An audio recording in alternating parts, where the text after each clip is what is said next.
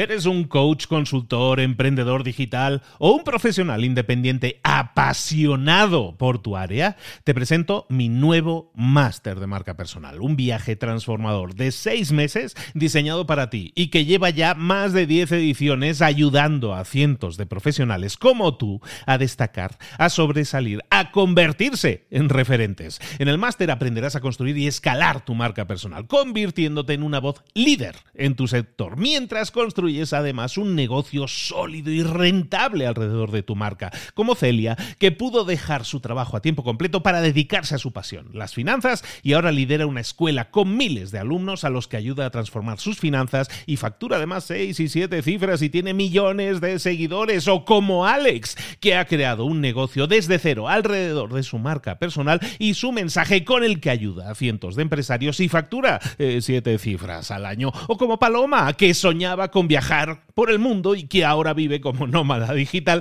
con cientos de miles de seguidores y más de 17.000 alumnos. Gracias al máster, su sueño pasó de ser una idea a una realidad rentable y reconocida. Este es el momento de que tú también dejes tu huella, de influir y de vivir por fin de tu pasión. Visita librosparaemprendedores.net barra marca y descubre muchas más historias de éxito de gente que confió en nuestro método. En junio comenzamos además la nueva generación y añadimos más novedades, más servicios y más soporte que nunca.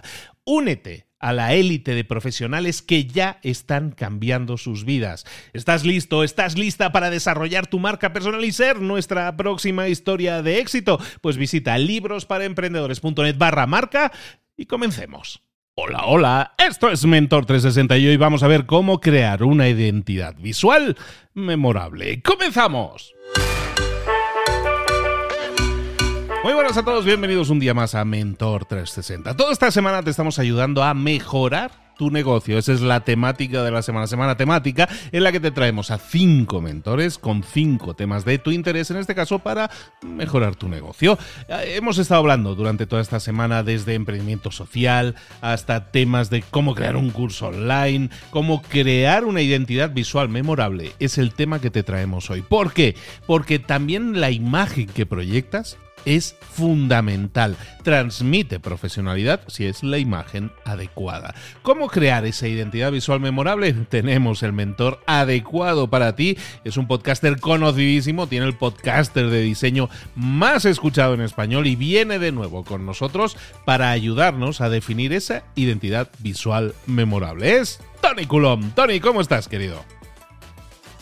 Muy buenas, Luis. Bueno, entonces llegamos al punto en el que ya tenemos claro toda la conceptualización, Tony. Ya tenemos todos esos conceptos, los estamos buscando de traducirlos a esa forma más visual. Ahora llega el momento, que es lo que la gente más tiene por la mano como idea de identidad visual, que es ahora ver elementos visuales que nosotros podemos generar con nuestra marca, ¿no? Hoy sí, Luis. Hoy empezamos a diseñar ya, nos ponemos en faena después de ser conscientes de que la identidad primero es, es una muy buena herramienta de comunicación, después de definir esta esencia de marca, después de definir este factor diferencial y después de simplificar el mensaje con un buen concepto creativo, después de saber también quiénes somos, después de saber qué, tenemos que, que, contar, llegamos a la segunda parte de la tercera pregunta que era esta, el cómo lo vas a contar. Dijimos, lo contaremos a través de un concepto, pero nos falta tangibilizarlo, nos falta darle forma. Y aquí está precisamente el contenido de este episodio. ¿Con qué elementos vamos a contar esto? ¿Con qué elementos vamos a diseñar nuestra identidad visual? Yo os llevo unos cuantos que son unos básicos que sí o sí tenemos que tener casi, pero dependiendo evidentemente del contexto de cada marca, esto puede variar. Como decimos al principio, esto debe adaptarse pues a cada uno de los proyectos, a cada una de las necesidades de estos proyectos para los que estamos diseñando. Primero, logotipo. Segundo, tipografías. Tercero, colores y luego vamos a ver también algunos elementos gráficos añadidos para intentar generar pues una identidad visual muchísimo más rica que no solamente con estos tres elementos. Empezamos por el logo. Este es el principal elemento, el que todo el mundo seguro que piensa cuando oye identidad visual, diseño gráfico, ¿vale? Seguramente es el más conocido, pero bueno, es este elemento, podríamos decir, mínimo que abandera a la marca, ¿no? Esta punta de lanza. ¿Qué le pedimos a un buen logo? Cuando nos ponemos a diseñar, ¿qué deberíamos pensar que tiene que hacer este logo? En primer lugar, tiene que ser representativo, que sea el reflejo de la esencia de la marca. Hemos estado trabajando en un factor diferencial, hemos estado trabajando en, un, en unos adjetivos, tiene que recoger todo esto, tiene que transmitirlo. Tiene que ser también reconocible. Esto es algo que comentamos en el primer episodio. Tiene que ser fácil de memorizar, tiene que dejar huella, tiene que ser memorable, como decíamos en, este, en el titular de este episodio. Lo podemos conseguir esto con formas uh, o con elementos que quizás son bastante habituales y que a veces pensamos que por habituales que son, pues ya están demasiado utilizados. Ponemos un elemento geométrico muy básico como es el círculo. Vamos a pensar en el logo de Audi y en el logo de Chanel. Los dos están formados por círculos, exactamente por círculos los dos, pero cada uno ha encontrado, digamos, una manera distinta de utilizarlos para acabar creando este elemento distintivo, este elemento icónico. También le pedimos que sea singular, que sea original, ¿vale? Que se asocie solo a nuestra marca o solo a nuestra marca dentro de un sector. A veces no, no hace falta ser tan exigentes como para que sea muy diferencial del resto de marcas de todo el mundo, porque al final tenemos un montón. Entonces vamos a ver como mínimo que sea diferencial dentro de esta competencia. También le pedimos que sea simple, ¿vale? Formas sencillas, fácilmente interpretables, que el público incluso lo pueda dibujar de memoria. Si te digo, Luis, que dibujes el logo de Nike, estoy seguro que, que, lo puedes hacer mejor o peor, pero algo te va a salir, ¿no? Que se va a parecer bastante. Entonces, si utilizamos menos elementos, también tendremos una mejor interpretación de lo que estamos intentando uh, transmitir, ¿vale? Aquí podríamos recurrir al típico menos es más. La simplicidad también es, eh, es muy buena para la reducción de los tamaños de este logotipo y en este entorno digital en el que sí o sí tenemos que movernos, es un elemento fundamental, el poder reducir y que se pueda leer perfectamente. Pensemos en el perfil de redes sociales, pensemos en todos estos sitios en el que nuestro logotipo irá pequeñísimo. Estamos comentando que el logo es un elemento muy importante y lo es, pero también es verdad que no es el único. Tenemos que crear un universo gráfico, no tenemos que ser logocéntricos, ¿vale? Esto es una palabra que voy a repetir algunas otras veces para ir recordando. ¿Qué quiere decir logocéntricos? Pues que ponemos el logo solamente el logo en, en, el centro de esta identidad, ¿vale? Y aquí entramos en el concepto de identidades visuales dinámicas. El nombre ya nos dice muchísimas cosas. Antes, quizás las normas, digamos, de aplicación eran un poquito más, más estáticas, los formatos impresos también eran más estáticos y por lo tanto el logo quizás tenía una misma forma, unos mismos colores y digamos que la base de esta identidad se convertía en el propio logotipo. Casi que no había identidad. En este contexto digital tenemos muchísimos puntos de contacto, tenemos publicaciones incluso continuas, este podcast mismo cada día, entonces necesitamos tener cierta flexibilidad a la hora de generar pues uh, imágenes para el blog, para el podcast, para redes sociales y ahora, por lo tanto, es, es, más importante también tener, sustentar esta identidad en un sistema visual y por lo tanto el logo pues va perdiendo, digamos, relevancia. Sigue siendo importante, pero es menos relevante dentro del conjunto, ¿vale? Entonces,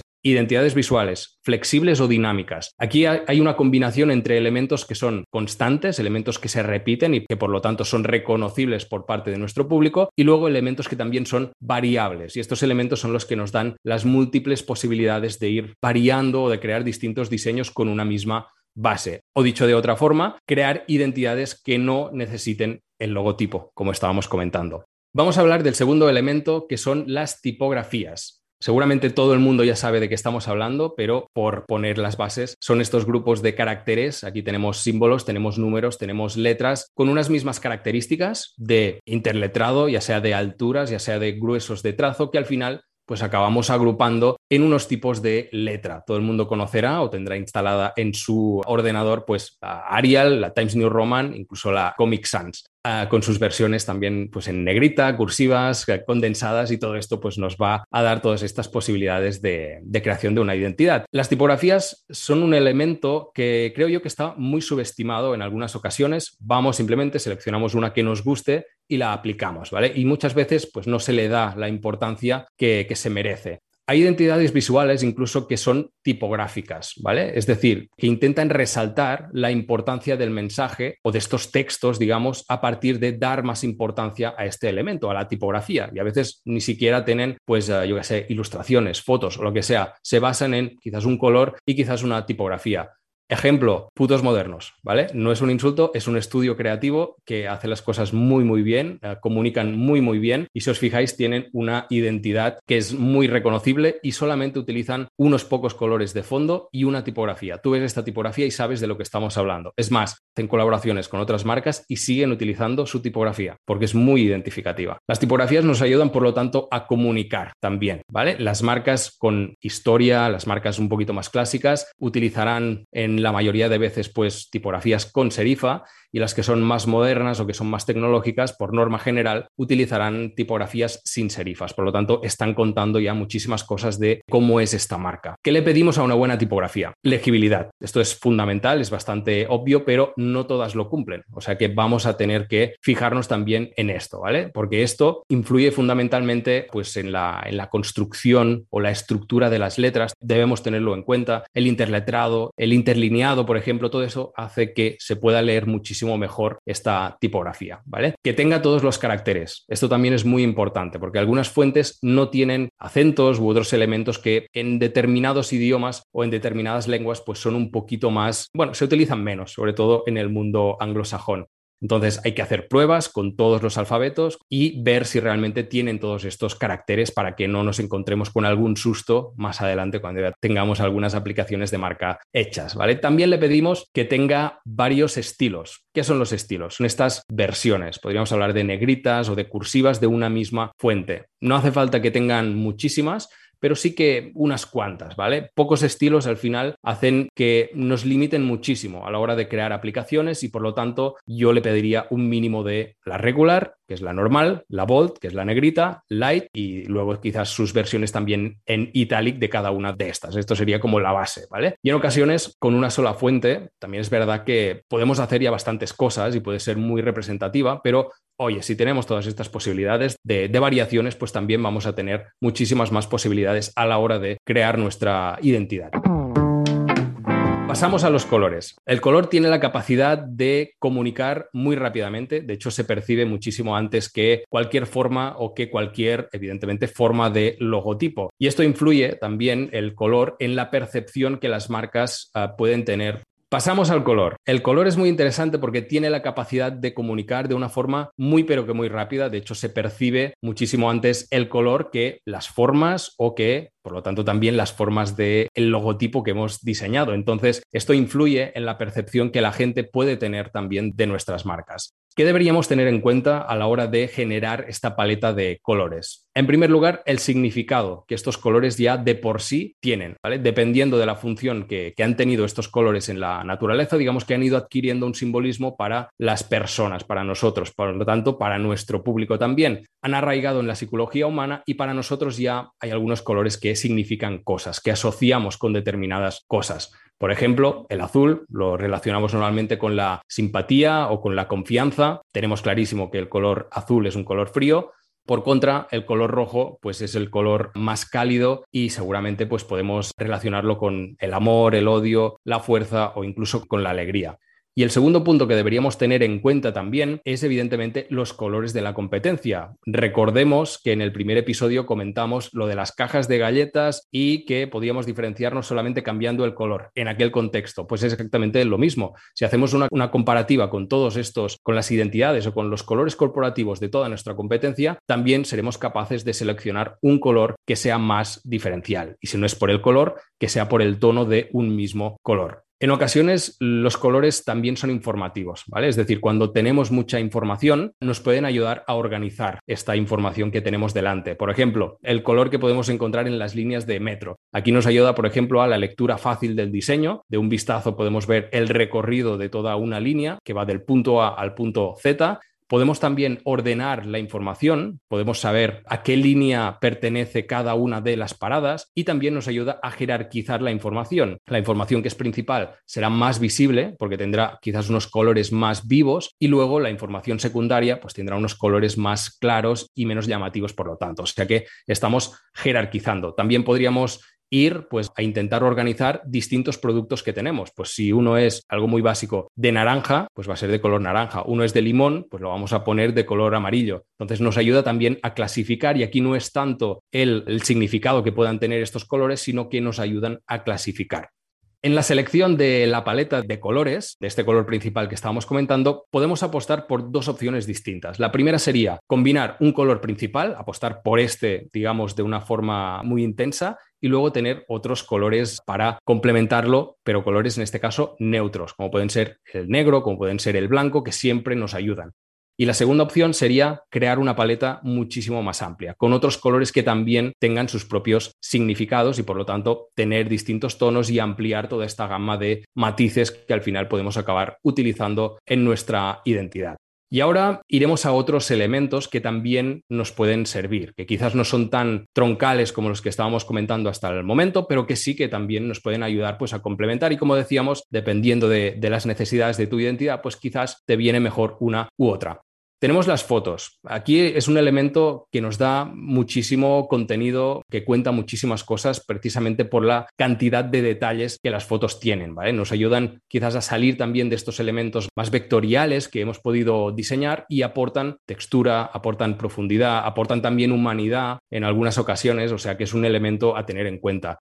También ilustraciones, ¿vale? Frente a las fotos nos pueden aportar un lenguaje quizás más simpático, ¿vale? La posibilidad de crear situaciones que con las fotos no podemos recrear porque quizás o son imaginarias o son muy complicadas de crear, ¿vale? No, no podemos representar absolutamente todo con las fotos, por lo tanto las ilustraciones son una ventana, digamos, a este mundo imaginario que también podemos crear y además les podemos dar más personalidad a estas ilustraciones que quizás a las fotos, ¿no? Tenemos, podemos crear un estilo, podemos crear o conformar unos elementos que sean muy complementarios a esta identidad. Tenemos unos trazos, tenemos unos gruesos, tenemos unos colores que también podemos aplicar los de nuestra propia identidad, incluso podemos crear personajes. Vemos el ejemplo de Duolingo, por ejemplo, que tiene formativo, eh, aplicación formativa para aprender lenguajes, pues tiene un tipo de ilustraciones muy simpáticas que te ayudan también pues a digamos a organizar la información y al mismo tiempo pues aprender, ¿no? Que es el objetivo final que tienen.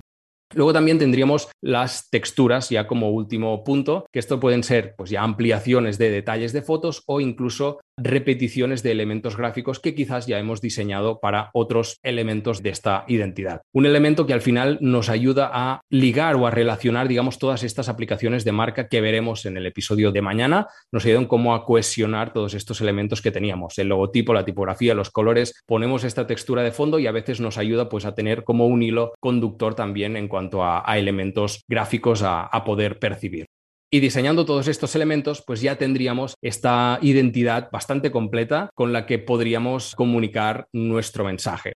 ¿Qué hacemos con todos estos elementos cuando ya tenemos el grueso, digamos, de nuestra identidad? Pues tenemos que organizarlos. ¿Dónde? En un manual de marca, lo que será la Biblia de nuestra identidad visual, ¿vale? Aquí encontraremos todos estos elementos ah, anteriores que hemos ido comentando y que hemos seleccionado y que queremos que representen a nuestra marca y las normas básicas de aplicación, de cómo se relacionan estos elementos entre sí. ¿Para qué sirve? En primer lugar, para ser muchísimo más cómodo, es decir, todo lo tenemos en un mismo sitio y luego también por una cuestión de coherencia en todas las aplicaciones de marca. Si lo tenemos todo bien parametrizado con unas normativas, pues al final va a ser muchísimo más fácil de crear una siguiente aplicación.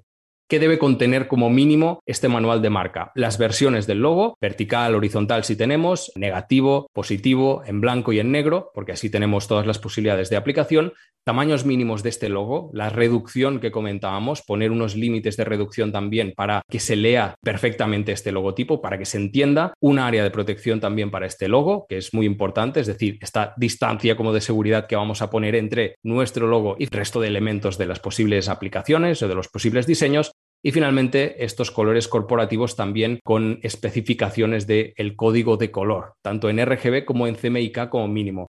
RGB para pantalla, CMYK para imprimir. Y un último punto que me dejaba, que es el de las tipografías, ¿vale? Simplemente recoger estas tipografías que hemos estado trabajando y mostrar cuáles son estos tipos de letra y cuáles son los estilos que al final hemos ah, acabado utilizando, porque no tenemos por qué utilizarlos absolutamente todos. Vamos a ver, Tony, aquí hay un montón de elementos que nos has dicho. Lo que quiero que quede claro, bueno, por lo menos yo sí lo entiendo, ¿eh? es que muchas veces no lo tenemos que tener todo. A lo mejor no tenemos que crear texturas o crear fotos, pero sí tenemos que tener una serie de cosas mínimas, ¿no? ¿Cuáles serían esas cosas mínimas? Podríamos decir un poco lo que estás metiendo en este manual, ¿no? El logo, si lo tenemos, los colores colores, las fuentes, y con eso podríamos ir tirando, sería lo mínimo, ¿no? Porque luego veo que hay muchas otras cosas que a lo mejor son opcionales o que tú no tienes y que a lo mejor no sería necesario. Digo por mucha gente que no se obceque ahora de decir, no, es que no tengo yo lado de las texturas todavía. Totalmente, sí, sí, sí. No hace falta que creemos texturas sí o sí. Simplemente ya os daba al principio también que los elementos necesarios para mí serían el logotipo, las tipografías, los colores y luego si queremos complementarlo con estos otros elementos,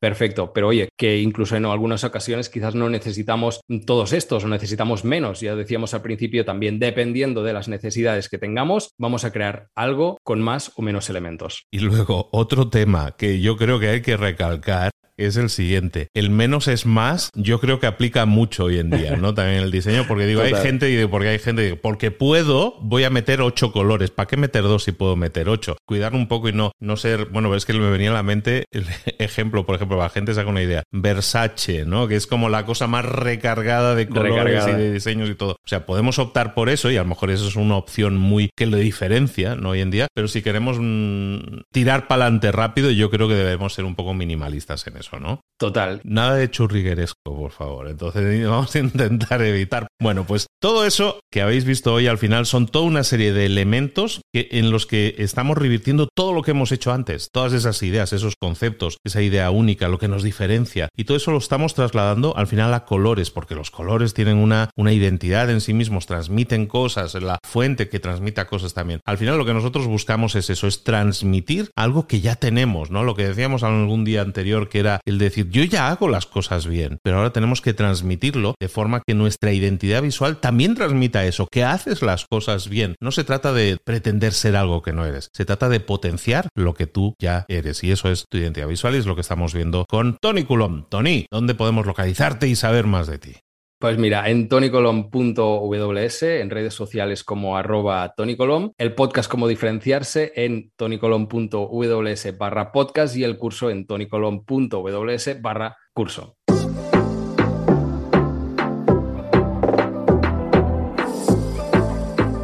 Y ahora pregúntate, ¿en qué quiero mejorar hoy?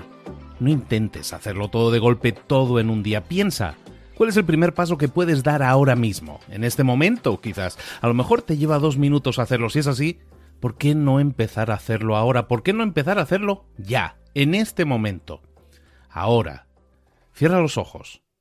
Respira hondo y repite, sé lo que tengo que hacer.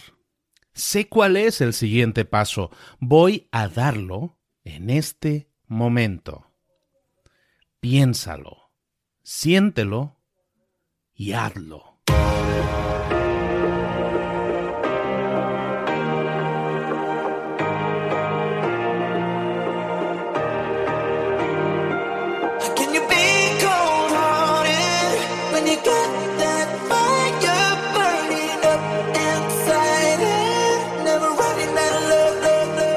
Muchas cosas de las que hemos visto hoy ya las sabes. La mayoría del conocimiento que compartimos aquí ya lo sabes. Sabemos lo que tenemos que hacer, sabemos lo que tenemos que evitar, lo que no tenemos que hacer, todo eso ya lo sabes. El único problema es que no lo ponemos en práctica, no pasamos a la acción y es ahí donde te necesito a ti y a tu compromiso. Si una sola de las ideas que hemos comentado hoy resuena en ti, te llama a ponerla en práctica, entonces define el paso más pequeño posible, el gesto más mínimo y hazlo ahora mismo.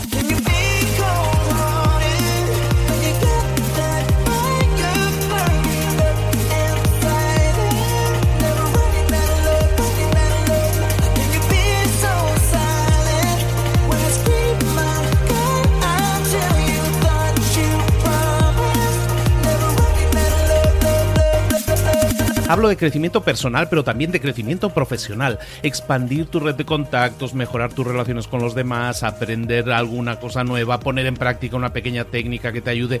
Todo suma, pero solo suma si lo pones en práctica. No si piensas en ponerlo en práctica. Pensar en ponerlo en práctica no sirve, tienes que ponerlo en práctica, pasar a la acción.